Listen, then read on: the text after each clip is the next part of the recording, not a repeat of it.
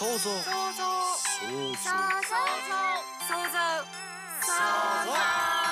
この番組はオリジナルミュージカルを制作興行する株式会社プロトピアの水島由紀奈とアシスタントの若生がお送りする創造妄想トーク番組です。毎回本の一節を紹介しそこから着想を得て想像妄想した未来の社会や人の価値観の変化などを超主観トークでお届けしますそれでは今日もこととっていきましょう。想像ことといレイディ皆さんこんにちは。創造ことといラジオアシスタントの若生です。株式会社プロトピアの水島由紀奈です。前回は現代的な男ってのは現代的な女にとって都合のいい男ってことだろう。という一節から現在のフェミニズムの要望が全て通った先の世界を描くお話について想像妄想を広げてお送りしました。前々回はですね。そうですね。前回お休みしてしまってすいませんでした。若生ちゃんが小話をしてくれたんですけど、はい。私は絶賛風邪で寝込んでおりました。いやー、寒いですからね。なんか本をね、読んでたんですよ。できるだけ休みにしたくないなと思って。うん。なん、どんな本を読まれてたんですか？なんかね、会社の本読んでたのよ。会社の本っていうか、あの組織の本うんうんうん。読んでたんだけど、もう頭痛すぎて、全然内容入ってこないとともに、はい。内容がなんかね、すごい、前勤めてた会社に当てはまりすぎて、イライラしすぎちゃって、それはイライラしそうですね。なんかすごいイライラしちゃって、はい。頑張って読み切ろうと思ったんだけど、ちょっと、今回は無理でした。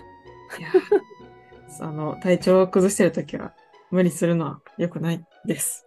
でずっとね、なんだかんだね、番外編とか入れながら、うん。一度も休まずに、ここまでやってきたんですけど、まあ、無念です。あれだよね。なんか、結構ストックをさ、取ってたんだよね、最初の方は。はい。確かに。4本ぐらい。うん。そうそうそう。だから、こういう事態があっても大丈夫だったんだけど、最近、ほほんと、自転車操業的だよね。もう、内情を話すと、もう、もう自転車から火出てる感じの。その週読んだ本の話をその週してる感じするよね。うん。そうですよね。で、編集も結構ギリギリな感じで やらせてもらってるので。はい。うん。どうぞ皆様もご自愛ください。本当ですね。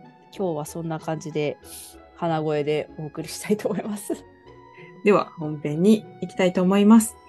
今回はどんな一節でしょうか？取り上げた一節を教えてください。今日の一節です。創造性とは正解のないところで自分なりの答えを生み出すことです。例えば深く落ち込んでいる友人に何と声をかけようかと考えるような場面でこそ人間は真に創造性を問われます。です。なるほど。えー今日は3年の星占い水亀座という本から取った一節で石井ゆかりさんの本になります。すみれ書房から出ています。はいこの本はあのタイトルにもあるように3年に1回しか出ないんですよ。えーそういう本あるの知らなかったです。これをね初めて買ったのは6年前ですね。ほうほだから6年前、3年前、今年で3回目？う。うん。年末に出るんですけど、あ、年末に出るんだ。そうだよ。そうだよとか言って、あの、う占いの本ってさ、その来年の運勢はとか言って、年末から年明けにかけて、毎年すごい出てるんだよ。あ、そっか。なんか、私も石井ゆかりさんの本買ってるんですけど、うん。3年のじゃなかったなと思って、見つけられてなかったんだなと思ったんですよね。ああ、あの、毎年のやつもあるからね。これね、お気に入りなんでね、ぜひ、あの、皆さんも今日放送聞いていいなと思ったら、手に取ってほしいんですけど、えーまず本の概要ですね。3年に一度発売される人気シリーズ。累計部数500万部超石井ゆかりさんの人気シリーズ最新版。えー2024年からの水亀座の3年間を美しい文章で紡いだ一冊です。単純明快な答えをくれるのではなく、優しく、深く、希望に満ちた言葉で3年間を表現。あなたが自分の足で歩くことを応援する占いです。ということで、うん。今日紹介した一節は、表紙に書かれている文章で、あの、星座ごとに、この文章と表紙のイラストが違うんですよ。ということは、水亀座に向けた文章なんですね。そうなんですよ。へえ。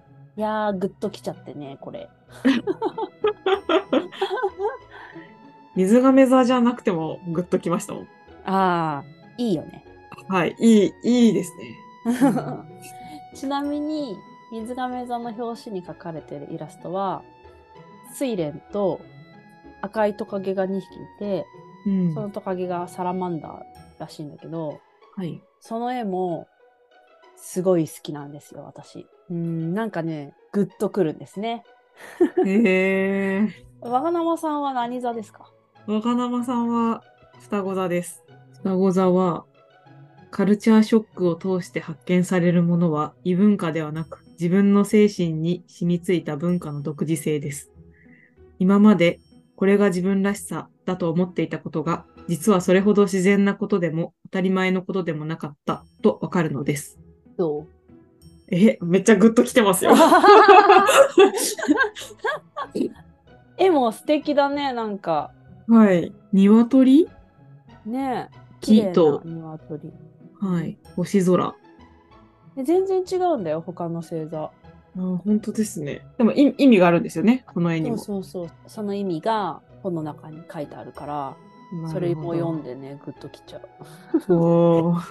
なんかさ、この、ある意味、1年を12個に分けただけはい。なのに、その自分の星座に対して言われてることがグッときちゃう。自分の星座に対して表現してくれる絵がグッときちゃうって結構すごいことだなって思うんだよね。まあ、そうですよね。なんか他の星座に対して言われてることより、印象が強いのは本当にそう思います。うんのは、なんか不思議というか、うん。やっぱさ、私水亀座ではい。水島だから、うん。水に関するものが結構好きなのよ。うんうんうん。だからこの睡蓮とかもすごい好きなの、もともとなるほど、なるほど。結婚してからはい。名字変わったんだけど、うん。その変わったのが、今回この2匹赤いサラマンダーがいるんだけど、うん。それとの共通性をちょっと感じてて、そうなんだ。自分の変化とも合ってて、すごく好き。いや、それはグッときますね。うん。で、今日取り上げた一節って、なんだろう、私の結構人生のテーマみたいなところと近いんだよね。創造性について。そうそうそう。うん。で、創造性っていうと、なんかすごいことのようにみんな言ってくるっていうか、うん、うんて。いうのかな。うん、例えば絵描けるだけでも、絵描けるのすごいとか、はい。音楽作れるとか、まあね、ミュージカル作るとか言うと、なんでも、えーって言われるけど、もっと身近なものだと思ってて、うん。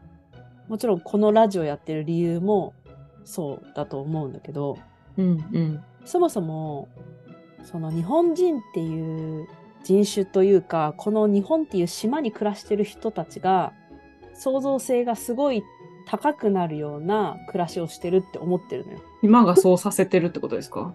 そうそうそう。あの、もともとの民族性とかもあるけど、うん。もともとの民族性プラス、こういう島国みたいな環境が、うん、うん。日本人でも日本人じゃなくても、この島の中に住んでいる人たちの創造性を上げるって思ってて、うん。過去回でも話したことがあると思うんだけど、やっぱり世界の中では比較的近い人種が集まって暮らしてるじゃない？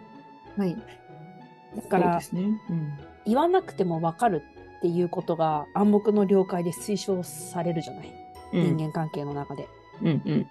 そうすると、お互いにあの人はどう思ってるのかなっていうのを推し量る必要があるよね。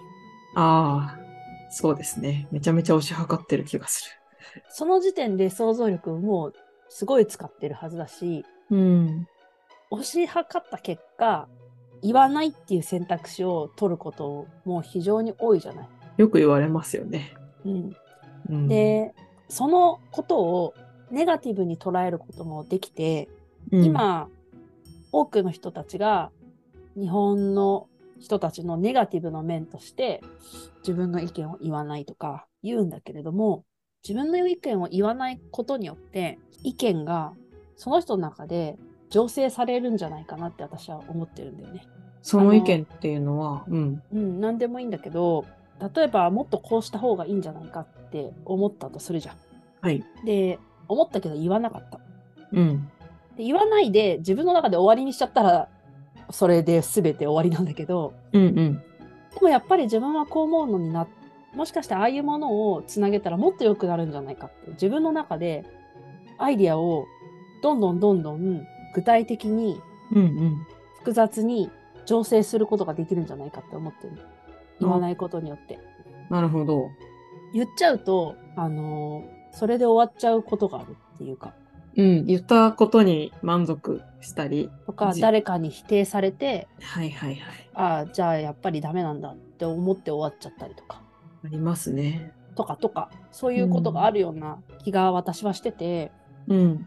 日本に住んでる人って、みんなすごい想像力の持ち主である可能性があるって本気で思ってるんですよね。で、それを自分の想像力がないからとか、クリエイティブができないからって思ってたら、そのポテンシャルは一生出てこなくて、うん。でも想像力って何って言った時に、ものすごいアートを作ることでも、ものすごい舞台を作ることでもなくて、日常の中でどれだけ人に優しくできるとか、どれだけ自分の暮らしを良くすることができるかとか、そういうことが基本になってると思うの。なので、はい。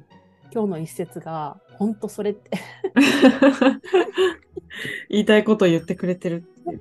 思ったんですよね。まあ、そういうことができる人の方が、うん。まあ、変に絵とか描ける人とかよりよっぽど創造性が高いと思うわけ。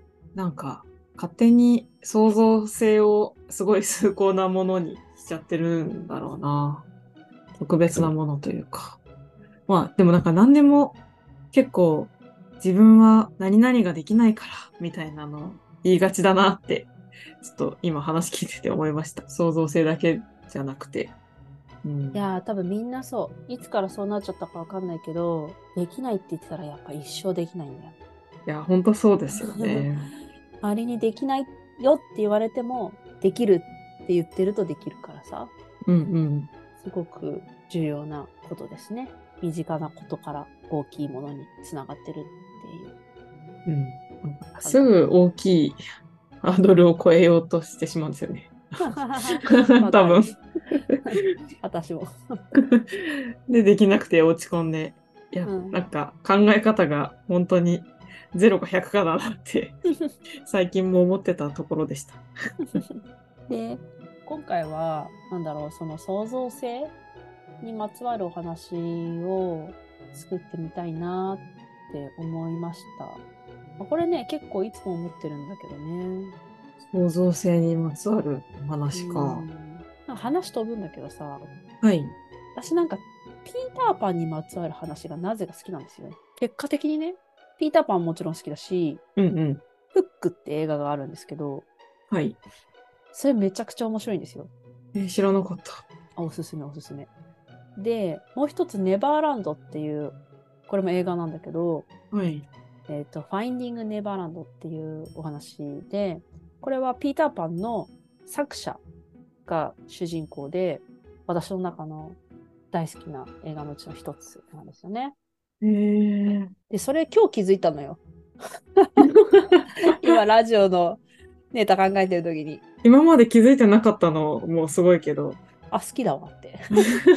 好きだから選んでたわけじゃなくて、そうそうそう。本当になんか惹かれるものがあって、で、なんでだろうって思ったら、はい。やっぱりね、ピーターパンってね、テーマが創造性なんですよ。有名な歌がさ。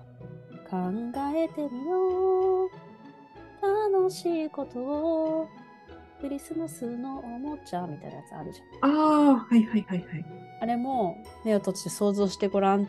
そうしたら飛べるようになるよっていう歌だし、フックはい。の中で多分フックだったと思うんだけど、ティンカーベルは赤ちゃんが生まれて初めて笑った時に生まれる。うんうんだから本当は一人に対して一人の妖精がいるんだけど、はい。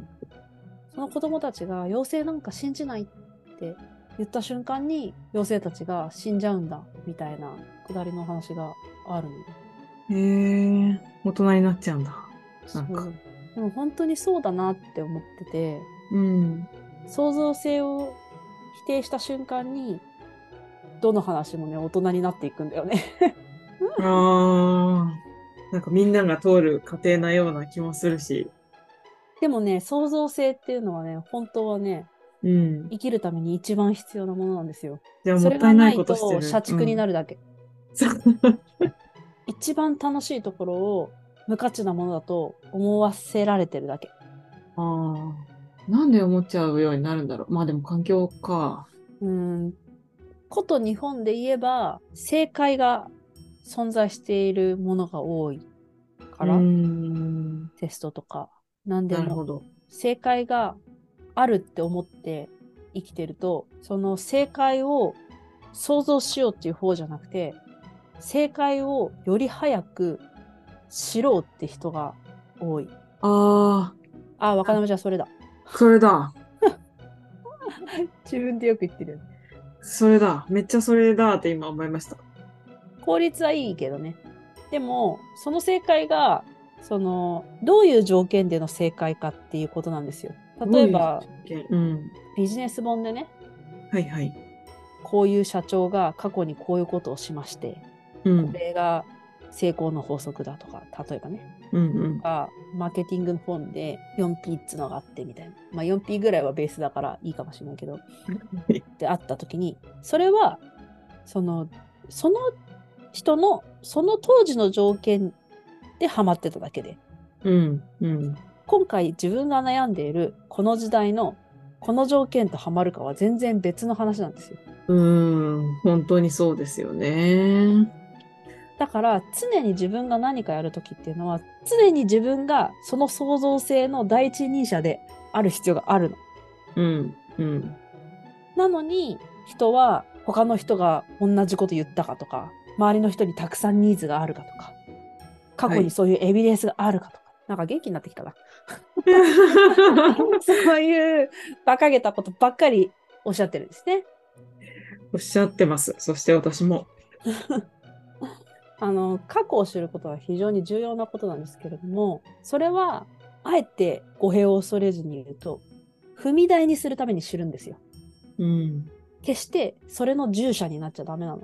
だけど、今そういうふうに、うーん、自分に創造性がないとか、創造性なんて必要ないって思ってる人にでも、落ち込んでいる友人になんて声をかけようかっていう考える場面で、きっと創造性を使ってるんだから、はい。